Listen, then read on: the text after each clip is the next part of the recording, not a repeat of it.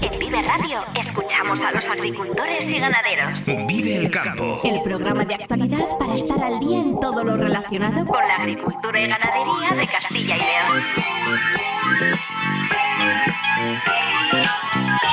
Vive el campo con Jaime Sánchez Cuellar.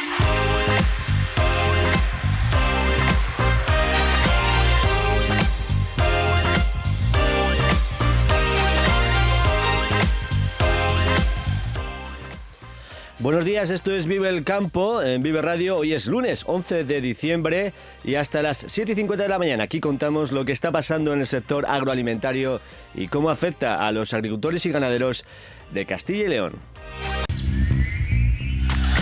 El campo al día, toda la actualidad del sector en Vive Radio.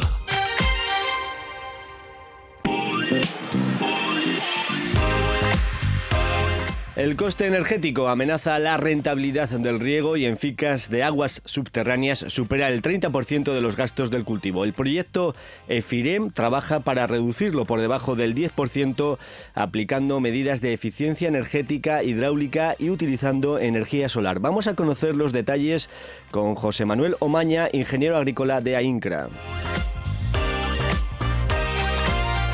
La Junta declara de utilidad pública y urgente ejecución la concentración parcelaria de la tercera fase de la modernización del Carracillo en Segovia, que afecta a 10.000 hectáreas. La denominación de origen Rueda prevé vender más de 132.000 botellas de espumoso en Navidad con una demanda creciente por parte de los supermercados ante un posible rechazo al cava catalán como ocurrió en 2006.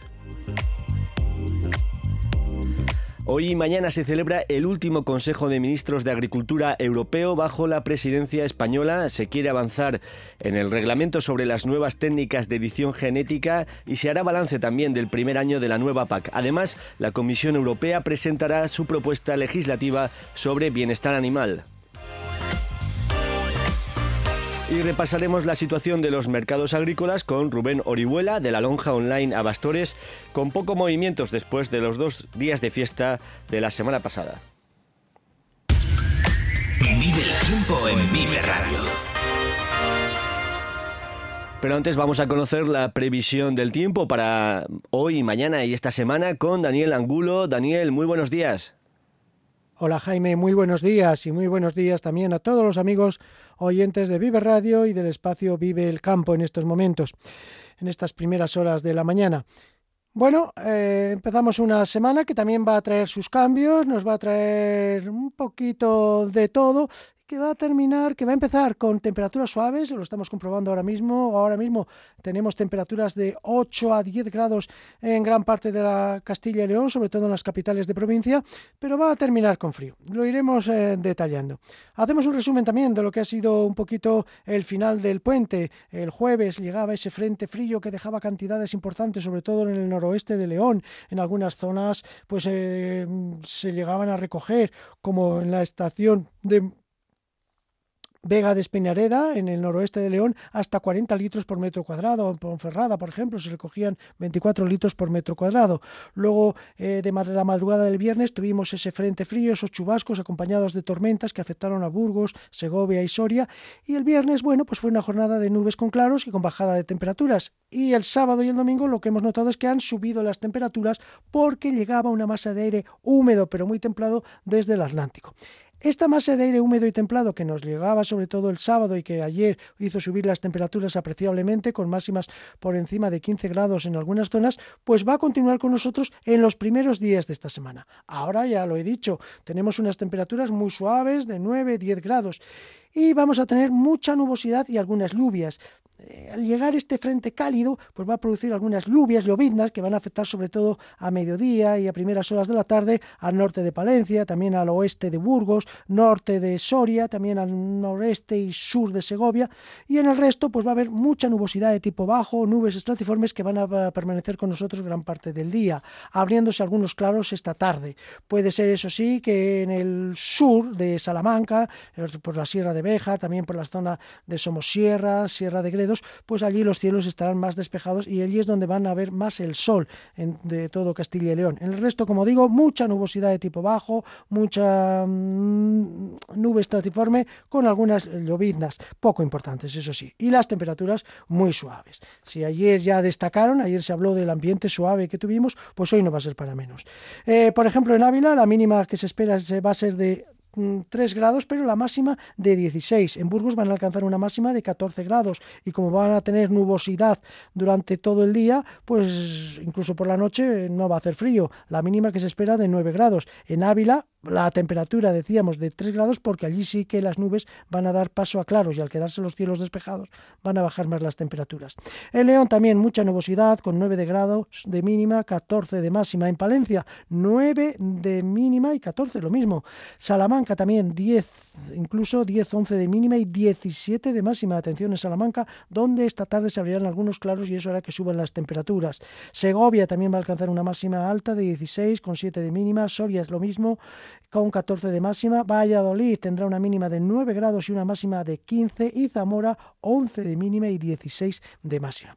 Eso para hoy. Mañana seguiremos teniendo aire húmedo con nosotros, pero muy templado. Seguirán las nubes bajas acompañándonos durante todo el día y aumentará la nubosidad ya por la tarde, porque llegará un frente que nos dejará algunas lluvias de cara al final de la tarde. El miércoles tendremos ya un aumento de lluvias, sobre todo en el noroeste de León y en el norte de Valencia y Burgos, allí va a aumentar la nubosidad porque llega un frente frío que nos dejará algunas lluvias por la tarde y atención, como decía, a partir de la segunda mitad de semana ya la cosa va a cambiar. El aire húmedo y templado va a ser, va a ser sustituido por aire más frío. Va a entrar ya el, jueves, ya va a entrar viento del norte que va a hacer bajar las temperaturas y atención porque de cara al final de la semana entrará viento del nordeste, más seco pero más frío, un viento nordeste que, que creará ambiente desapacible sobre todo en las provincias de Burgos, Palencia, eh, Valladolid, también en de Segovia, incluso Soria y Ávila, norte de Ávila especialmente afectará ese viento del nordeste.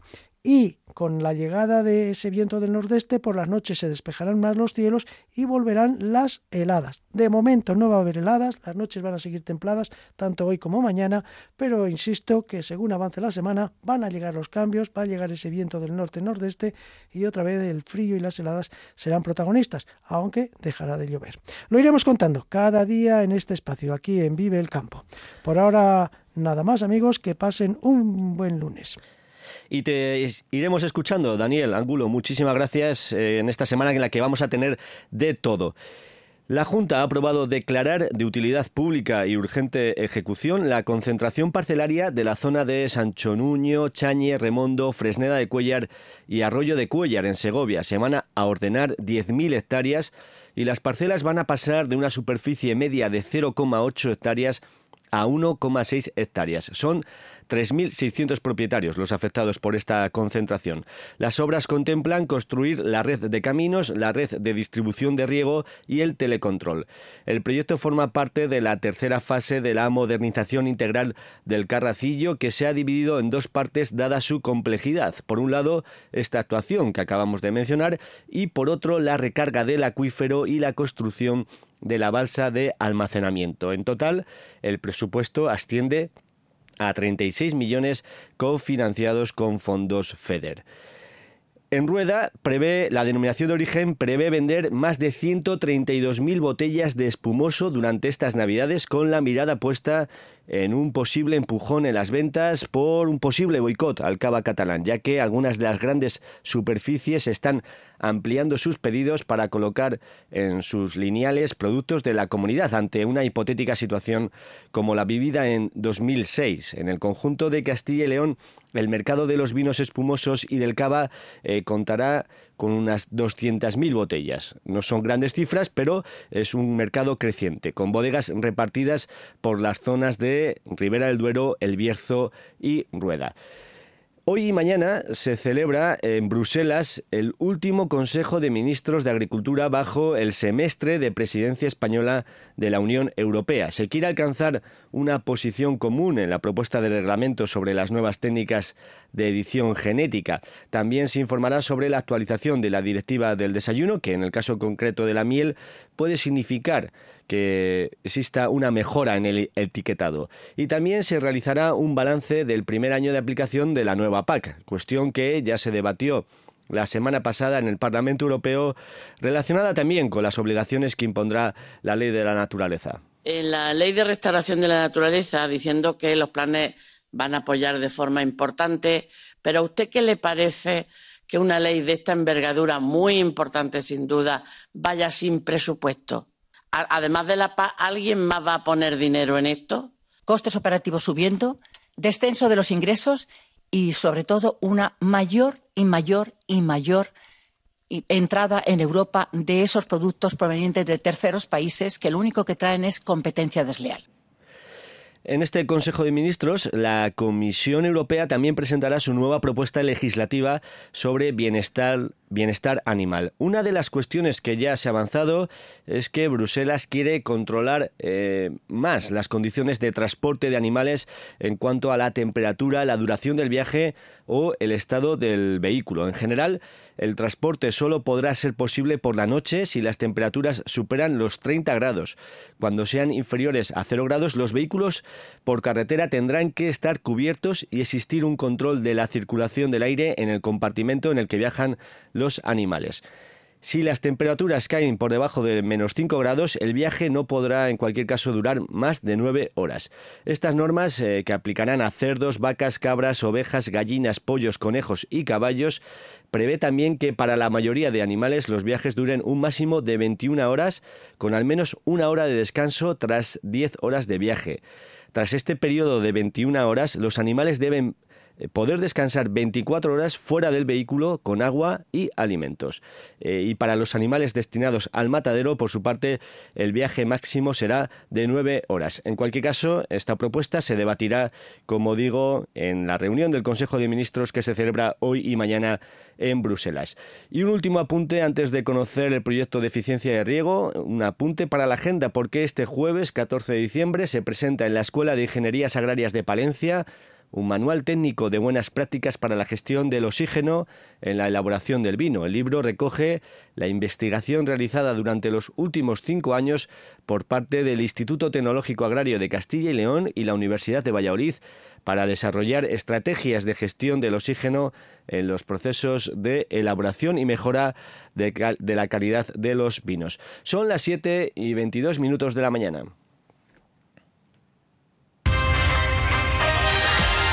La entrevista del día en Vive el Campo.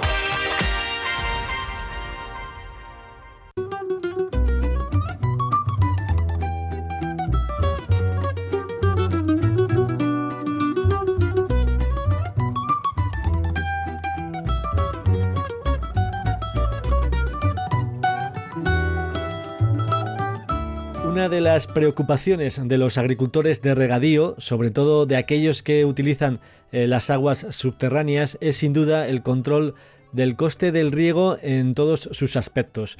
Hoy vamos a conocer eh, más en profundidad el proyecto del grupo operativo EFIREM que persigue eh, una reducción del agua de riego y un consumo energético eficiente en el cultivo de la remolacha, pero que sus datos, creo no equivocarme, se pueden aplicar al resto de cultivos.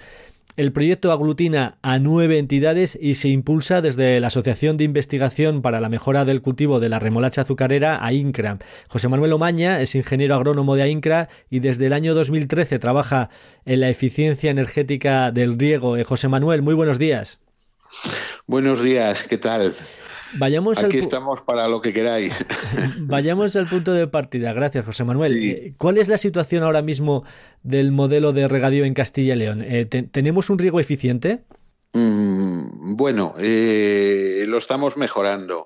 A ver, la situación general es que tenemos un modelo, en la mayoría de los casos, salvo, los agricultores que ya han iniciado esta mejora, pues tenemos un modelo completamente anquilosado, completamente anticuado.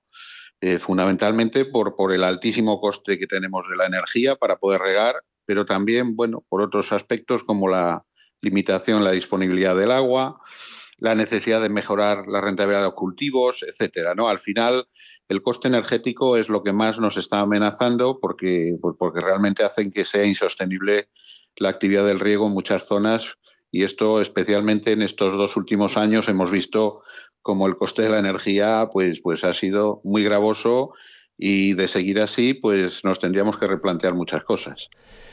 ¿Cuánto debe costar el riego al agricultor? ¿Qué porcentaje de los gastos de, una hectárea debería ser el riego para tener una referencia? Pues mira, eh, el riego, eh, cuando la energía estaba más barata hace un par de años, en un cultivo como la remolacha, en un cultivo intensivo de verano, llegaba a suponer la energía, solamente la parte de energía de riego, porque hay otros gastos asociados a, los equipos, etcétera, llegaba a suponer un 30% o más en algunas zonas de, de riegos de sondeo. Eh, con el precio que tenemos actualmente incluso es superior, porque aunque ha bajado respecto al año pasado, pues a lo mejor estaríamos en 1.500 euros por hectárea este año, una cosa así. Claro, eso es un lastre importante, ¿no? ¿Cuánto debería costar? Pues si te lo digo, no sé si se me va a entender. Eh, realmente prácticamente no debería de costar nada. Tenemos agricultores que con el cambio de modelo que ya han hecho, con el cambio de instalaciones, con la mejora de la eficiencia y con el riego solar, pues se puede decir que han dejado reducido ese coste a, un 10% de lo que de lo que los que no lo han hecho mm, van a seguir teniendo, ¿no? Y si comenzamos a recorrer el camino de un riego eficiente, eh, ¿qué resultados eh, podemos obtener? Además de empezar a, ahorrar ¿no? en, facturas, eh, a tener un, menor coste, pero hay más aspectos ¿no? que, se pueden, que se pueden mejorar.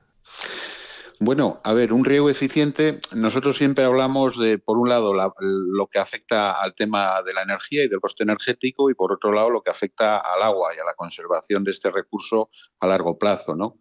Lo que vamos buscando, y en EFIREN hemos logrado, hemos hecho cuatro demostradores, uno en Andalucía y tres en Castilla y León, y ahí se ha visto y se ha cuantificado pues que podemos hacer un regadío totalmente autosuficiente energéticamente eh, sin necesidad de, utilizar gasóleo o, energía de la red eléctrica y por otro lado sostenible en cuanto a que somos capaces de controlar mucho mejor el agua y hacer un uso más eficiente de forma que a lo mejor podemos conseguir ahorros en torno a un 10-15% en la cantidad de agua que utilicemos por hectárea. Esto evidentemente es muy importante. Yo siempre digo ahora que, el tema de la energía me preocupa hasta cierto punto porque sabemos cuál es la solución y ya muchos agricultores la están aplicando, pero el tema del agua todavía tenemos que avanzar bastante para realmente eh, hacer un uso sostenible en, el tiempo ¿no? Y, no poner en peligro el recurso, sobre todo en las zonas de sondeos. Si te parece, José Manuel, vamos a conocer un poco más en detalle esas cuatro experiencias que habéis hecho, un poco los pasos que, habéis ido dando para poder tener eh, este disminuir el coste del riego y ser más eficientes en, este aspecto, ¿no? ¿Por dónde empezamos? ¿Cuál debería ser un poco el, primer paso? Hay que empezar por el diagnóstico. Esto es eh, cuando vamos a un pozo, eh, un sondeo, pues lo primero que tenemos que saber es eh, caracterizar la instalación, en qué consiste, que, si tiene pivos, cobertura, el pozo, la bomba, etcétera. Hay que medir, medir mucho, muchas cosas, medir presiones, medir caudales, medir eh, consumos, eh, medir producciones. Esto es lo que llamamos una auditoría hidroenergética. A partir de este momento que tenemos hechas las mediciones, estamos en condiciones de hacer ya un diagnóstico y de proponer una serie de mejoras. Esas mejoras son las que eh, a su vez tendrán unas inversiones, tendrán unos, eh, podemos analizar el retorno de esas inversiones y, abordar, en primer lugar, mm, las mejoras que tienen que ver con lo que llamamos eficiencia energética. Nosotros siempre distinguimos entre eficiencia energética y la siguiente fase que sería riego con energía solar. Entonces, lo primero es abordar aquello que tiene que ver con la eficiencia. Normalmente eh, son actuaciones eh, del tipo siguiente. Por ejemplo, hay que ver el rendimiento de la bomba, probablemente haya que cambiar la bomba porque sea muy antigua, esté muy anticuada, tenga un bajo rendimiento, pues esto es como los coches antiguos y los coches nuevos, consumen mucho menos, ¿no? En muchas ocasiones seguimos teniendo bombas de hace 15, 20 o 30 años, ¿no? Evidentemente, aunque sigan funcionando, pero el rendimiento es mucho menor y el consumo mucho mayor. Entonces, el tema de la bomba es importante. Eh, saber dónde está el agua, saber el estado del pozo, que también lleva muchos años hecho, ¿no? Luego, el trabajar con presiones bajas, eh, tanto en las coberturas como en los pivots. Eh, estamos trabajando en pivots a menos de un kilo de presión en, las boquillas, mientras que habitualmente se suele trabajar a, tres y a veces a, más kilos de presión, ¿no? Entonces, eh, bajar presiones, evitar pérdidas de carga en tuberías, eh, mejorar el rendimiento de las bombas, eh, utilizar variadores de velocidad. Los variadores te permiten eh, acelerar o decelerar el motor en función de la presión y el caudal que necesitas en cada momento. Sin embargo, la inmensa mayoría de las instalaciones siguen sin tener variadores de velocidad. En fin, todas aquellas cosas eh, que supongan un ahorro en el consumo mm, de, de energía. Y una vez conseguido eso, pasaríamos a la siguiente fase. Nuestro consumo ha bajado y ahora ya ese consumo que tengamos nuevo, mm, inferior, eh, vamos a hacerlo a partir de autoconsumo eh, con energía solar fotovoltaica. José Manuel, Son ya muchas las instalaciones. Antes de pasar a esta segunda fase de la energía solar fotovoltaica, ¿no? Dos cuestiones sobre la fase de eficiencia energética. Hablabas de trabajar con eh, menos presión.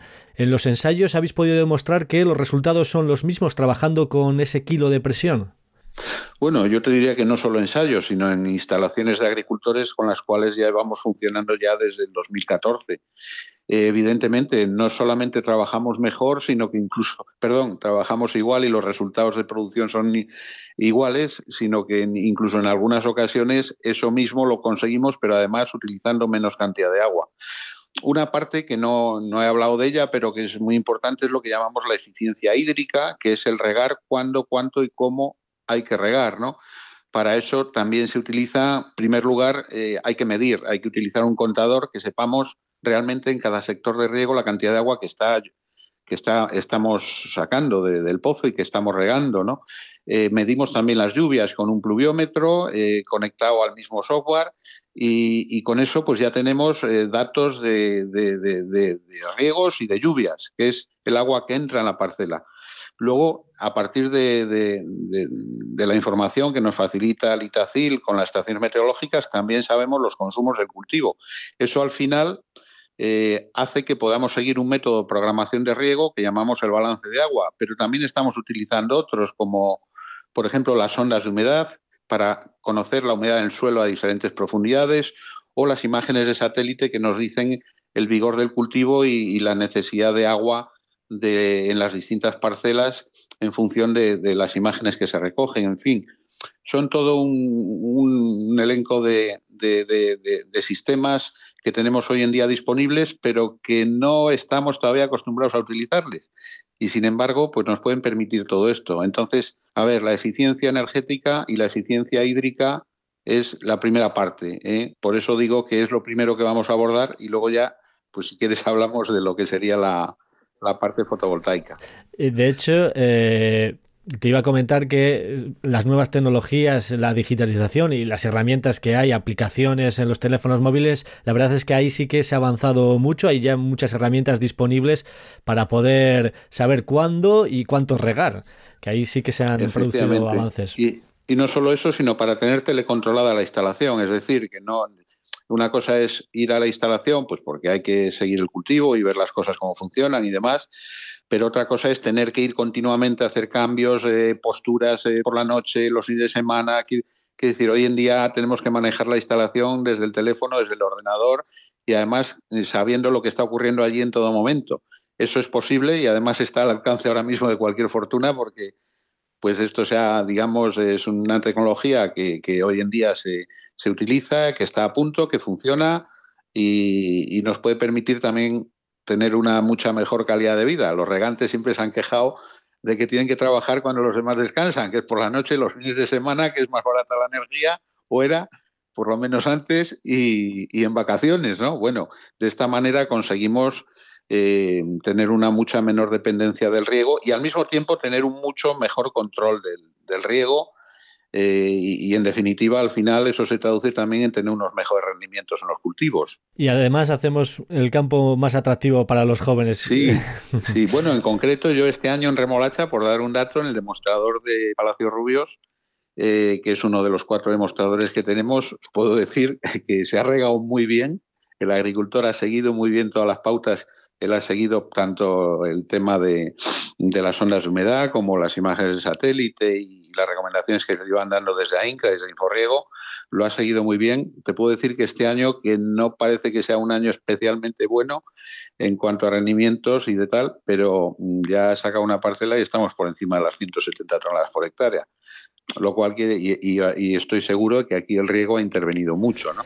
170, 170 toneladas con un consumo de riego menor que con un años anteriores. menos de lo que habitualmente se consumía, efectivamente. O sea, ¿esto es posible? Sí. Lo que pasa es que hay, bueno, pues hay que seguir una serie de pautas y una serie de, de, pasos para llegar a esto, ¿no? Y, además de una forma cómoda, porque en este caso el propio agricultor pues ha tenido el manejo de la, de la instalación, eh, digamos, a distancia y no ha tenido que estar continuamente en la parcela haciendo cambios, etcétera, ¿no?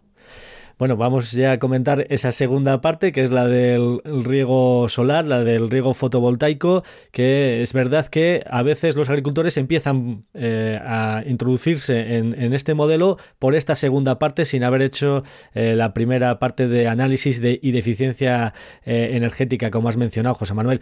Aquí, ¿cuáles son los aspectos claves en la instalación fotovoltaica? Pues mira, efectivamente es un riesgo que corremos. El tema fotovoltaico es tal vez lo que más nos atrae porque es una cosa novedosa y bueno, pues mm, ahora mismo además pues está en todos los todos los sitios el tema fotovoltaico, en las casas, en las industrias y tal, ¿no? En el año de 2014 ya instalamos la primera, hicimos la primera instalación del mundo en, de riego con alta presión perdón, de alta potencia y presión constante en Castilla y León, concretamente en Torrecilla de la Abadesa. En aquella instalación que fue modelo y pionera de todas las que se están haciendo ahora. Entonces, eh, pero ya en aquella instalación se metió también todo lo que llamamos el paquete de eficiencia energética, de forma que aquella primera instalación se amortizó con el ahorro en un periodo de unos cinco años. Si no hubiéramos metido ese paquete de eficiencia energética, de bomba, de variador, etcétera, programador, pues a lo mejor hubiéramos tardado 10 años en amortizarla ¿eh? y hubiéramos tenido la necesidad de poner muchas más eh, placas solares, mucha más potencia. Por tanto, lo primero que hay que hacer es reducir las necesidades de los consumos y luego ya dimensionar la instalación de riego. Eso es lo fundamental.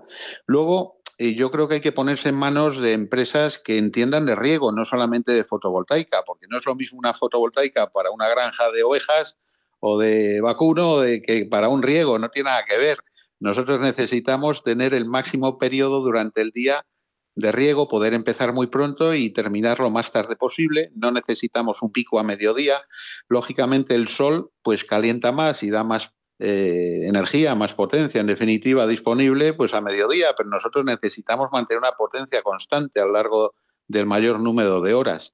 Eso influye pues en muchas cosas, influye eh, en la orientación de las placas, por ejemplo, que en, este caso no es al sur, sino que es al este y al oeste. Luego pueden ser sistemas fijos, sistemas con seguidores, eh, pueden ser hibridados con la red o no. Eh, en fin, hay muchas variantes que el agricultor muchas veces está muy confundido porque no sabe muy bien qué hacer, eh, cómo se pone. Mm, las distintas empresas a veces le van llevando soluciones que son muy distintas unas de otras, con presupuestos muy diferentes. Entonces, todo eso exige que nos centremos en el uso que le vamos a dar, que va a ser el riego, pero también en lo que vuelvo a lo del principio, la auditoría hidroenergética, que lo primero que nos va a decir esa auditoría es en función de qué cultivos tenemos y eh, qué superficies tenemos de cada cultivo, cuáles van a ser nuestras necesidades semanales de agua a lo largo del año. Y en función de eso es como tendremos que dimensionar la planta solar. Eso es muy importante. Y luego todo lo que afecta a la calidad de la, de la propia planta solar, a la automatización, a que eso se integre dentro de lo que es el sistema de riego. Bueno, eh, evidentemente, pues hay que ponerse en manos de, profesionales y, sobre todo también de empresas que controlen muy bien la parte del riego, no solamente la energía. Aquí hay tres cosas fundamentales, la parte hidráulica, eh, la parte energética, efectivamente, y también la parte de telecomunicaciones. ¿eh? Tenemos que integrar todo eso a veces es una empresa la que puede hacer todo eso, otras veces es la colaboración entre empresas. Nosotros desde INCRA lo que estamos haciendo es en primer lugar, eh, tener una visión global de las necesidades y a partir de ahí aconsejar al agricultor, ver qué hay que hacer en cada caso a través de esa auditoría y ya al final, em, bueno, pues que se piden presupuestos y será el agricultor el que decida y nosotros le ayudaremos a diferenciar lo que le ofrecen unos, lo que le ofrecen otros y cuál es lo que se adecua más a sus necesidades. ¿Cuál sería un plazo adecuado de amortización de una instalación de estas características? Pues mira, si se hacen las cosas como decimos, eh, auditoría en primer lugar para saber lo que hay que hacer y luego eficiencia y, solar, eh, pues yo te diría que ahora mismo con los precios de la energía eh, incluso sin ayudas eh, estatales o ayudas, mejor dicho, eh, en este caso fundamentalmente de la comunidad autónoma de Castilla y León, pues, pues sería de tres o cuatro años. Si además tenemos esas ayudas que están vigentes, y yo animaría a que la gente a que las pida porque siguen vigentes hasta, hasta fin de año, mm, pues a lo mejor estamos hablando de dos o tres años. Claro, dos o tres años con el ahorro, pagar lo que te hubiera costado pagar la inversión con la cual puedes regar eh, durante los próximos 20 o 25 años, pues es otro mundo, es otro modelo, no tiene nada que ver. Entonces, eh, cuatro o cinco años sin ayudas y en dos, tres años con ayudas. Esos son los plazos. Parece mentira, pero es así. Sí. ¿Los trabajos del grupo operativo de FIREM ya han concluido? Mm, ¿Todavía queda algo pendiente? Bueno, pues mira, han concluido en cuanto a que ha acabado el proyecto, eh, pero en el fondo lo que han hecho es acaban de empezar, porque el, objetivo del proyecto, aparte de los cuatro demostradores, era crear una plataforma a partir de la cual eh, mm, sirviera, digamos, mm, de contacto para poner eh, tanto a las empresas como a los agricultores como a otras entidades digamos, en colaboración, hemos creado una plataforma que se llama AINCRA Energía, yo les animaría a los agricultores y en general a todos los que estén dentro de este mundo del riego a que la visiten a incraenergia.es y ahí tienen mucha información de todos los temas que estamos hablando. Hay una amplia biblioteca, hay muchos vídeos, hay unas calculadoras que te permiten calcular cuál es el ahorro que podrías tener en tu instalación a partir de unos datos sencillos de introducir. Incluso te hacen un, un primer borrador de presupuesto de lo que te podría costar también hay información en las subvenciones. Yo creo que mm, es una página que se le va a sacar mucho partido para todos estos temas. Entonces, eh, eh, la plataforma de FIRREN sigue funcionando de forma que va a integrar, está integrando ya a distintas empresas capaces de dar servicios eh, en este tema, tanto instaladores de riego como consultores, como empresas relacionadas con la energía, con los automatismos, con las sondas de humedad, eh, con el tema legal también, con la financiación, etcétera, etcétera, ¿no? Nos quedamos con esa página, aincraenergia.es. Eh, José Manuel Omaña, ingeniero agrónomo de AINCRA y desde el año 2013 trabajando en la eficiencia energética del riego. Muchas gracias por acompañarnos esta mañana aquí en Vive el Campo. Muy buenos días. Bueno, pues muchas gracias y hasta cuando queráis. Y nada, decir a la gente que se anime, que aproveche este mes que queda de solicitar ayudas, porque está abierto los plazos y, yo creo que es una gran oportunidad para, para mejorar mucho nuestra rentabilidad y nuestra, y nuestra forma de vida en el campo. Muchas gracias. Agricultor, Florimón Desprez te recomienda el trigo filón. Filón, calificado por el proyecto Life Nadapta como el todoterreno de los trigos Filón, gran adaptación en secanos y altísimo potencial en regadío. Florimón de Spread, seleccionando las semillas de mañana frente al cambio climático. La Junta de Castilla y León impulsa las inversiones y obras de tu ayuntamiento para que tengas unos servicios e infraestructuras modernas, eficaces y sostenibles. Porque nos importas, porque te lo mereces. En tu pueblo o en tu ciudad, aquí invierte Junta de Castilla y León. Vive el campo con Jaime Sánchez Cuellar, aquí en Vive Radio. Vive Radio te ofrece la información actualizada de los mercados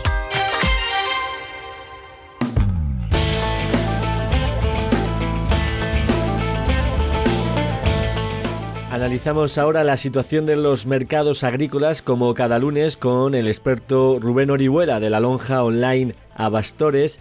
para conocer el comportamiento y las tendencias, principalmente de los cereales, en una semana completa y así después del puente de la semana pasada. Eh, Rubén Orihuela, muy buenos días.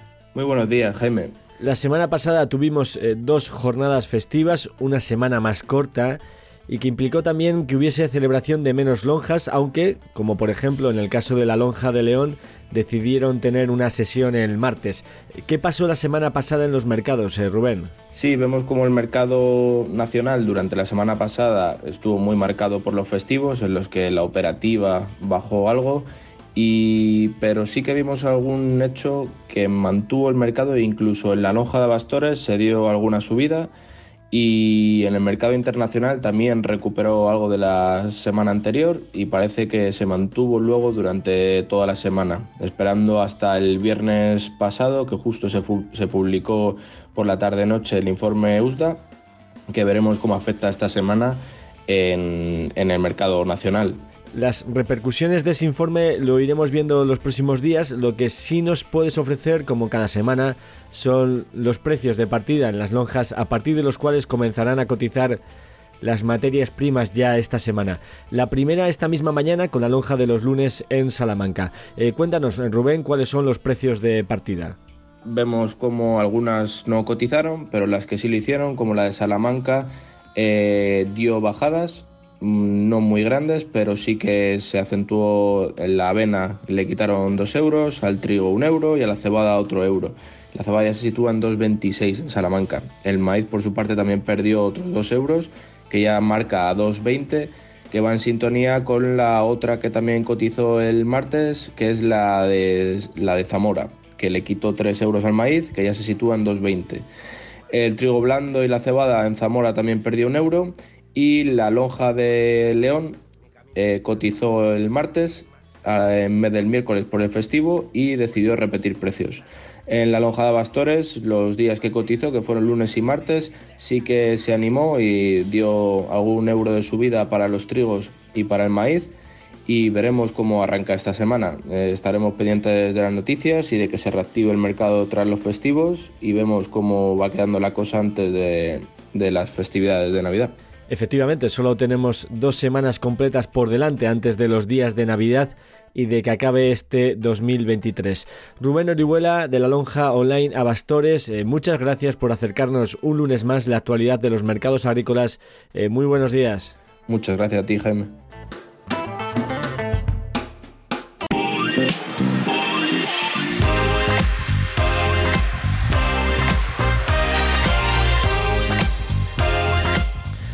Y antes de despedirnos, repasamos los titulares del día. El coste energético amenaza la rentabilidad del riego desde sondeos que utilizan gasóleo o lo pagan con la factura de la luz, ya que supera el 30% de los gastos del cultivo. El proyecto de propone reducirlo por debajo del 10% con medidas de eficiencia energética, hidráulica y utilizando energía solar. Todas aquellas cosas eh, que supongan un ahorro en el consumo mm, de energía y una vez conseguido eso, pasaríamos a la siguiente fase. Nuestro consumo ha bajado y ahora ya ese consumo que tengamos nuevo, inferior, eh, vamos a hacerlo a partir de autoconsumo eh, con energía solar fotovoltaica.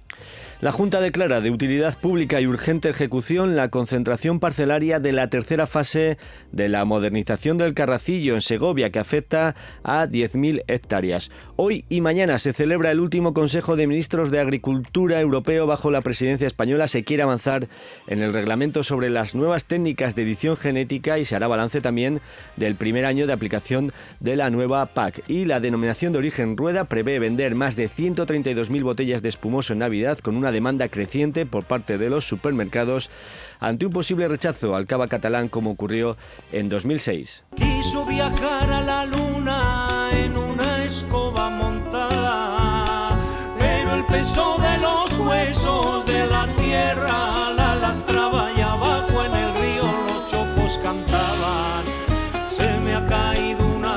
Hasta aquí el programa Vive el Campo, la cita diaria con la actualidad del sector agroalimentario en Vive Radio. Esta semana nos va a acompañar en nuestra despedida la música de El Nan. Un saludo de Ángel de Jesús en el control técnico y de quien nos habla, Jaime Sánchez Cuellar. Feliz jornada a todos los que vais a disfrutar hoy del campo. Muy buenos días. Agricultor, Florimón Desprez te recomienda el trigo filón Filón, calificado por el proyecto Life Nadapta como el todoterreno de los trigos. Filón, gran adaptación en secanos y altísimo potencial en regadío. Florimón de Spread, seleccionando las semillas de mañana frente al cambio climático.